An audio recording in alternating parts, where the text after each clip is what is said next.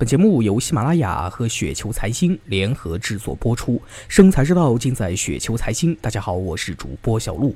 那今天呢，为大家分享的另外一篇稿子的名字呢，叫做《浅谈关于投资的一些思考》，来自于今晚打老虎。说到投资两个字啊，一般人们呢都只想到现实生活中对某一个特定商业活动的资金投入，而谈到股票呢，人们更多呢是视为投机啊，或者说是赌博。可能股票呢，在人们的脑海里呢，相对于实体商业活动来说呢，是比较不透明，也是琢磨不透的。所以呢，人们更多的会觉得股票离自己很远，更倾向于呢，把股票当做赌桌上的一份筹码。这就造成了每次我跟我身边的朋友啊说到股票的时候呢，总有谈股色变的味道。人们宁愿花时间去投资一些自己不是很了解的实体经济，或者收藏一些艺术品，或者投资一些房产及不动产。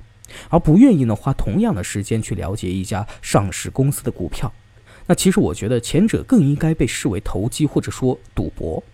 那要怎么去评估一家上市公司的股票的投资价值呢？假如摆在你面前有两个公司啊，第一个公司账面价值一万，也就是总资产等于净资产等于一万，即包括非流动资产、流动资产，没有任何的负债，那净利润呢是三 K。第二个公司账面价值零点五万。总资产等于净资产等于零点五万，即包括非流动资产、流动资产，没有任何负债，净利润呢也是三 K。如果你要收购这两家公司，那么你会分别给这两家公司什么价位呢？我们其实可以从两个角度来评估啊。第一个呢，就是从盈利的能力来评估，这个呢也是华尔街以及包括国内的各个金融圈最受欢迎的方式。资本就是逐利的，一切不能够盈利的资本就是耍流氓。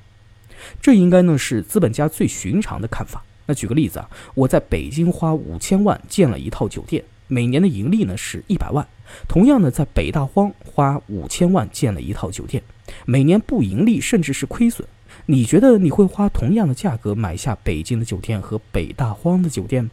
那显然这个例子就可以说明，资产的价值不等于实际的市场价值。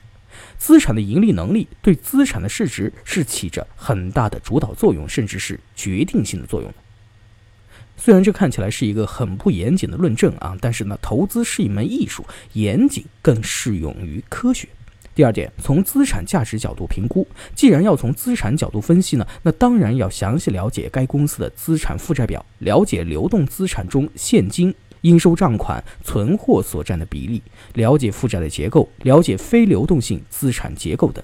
那当然呢，更多的投资者呢是选择从上面两个角度一起结合解读，这只是定量分析，还要进行一定的定性分析。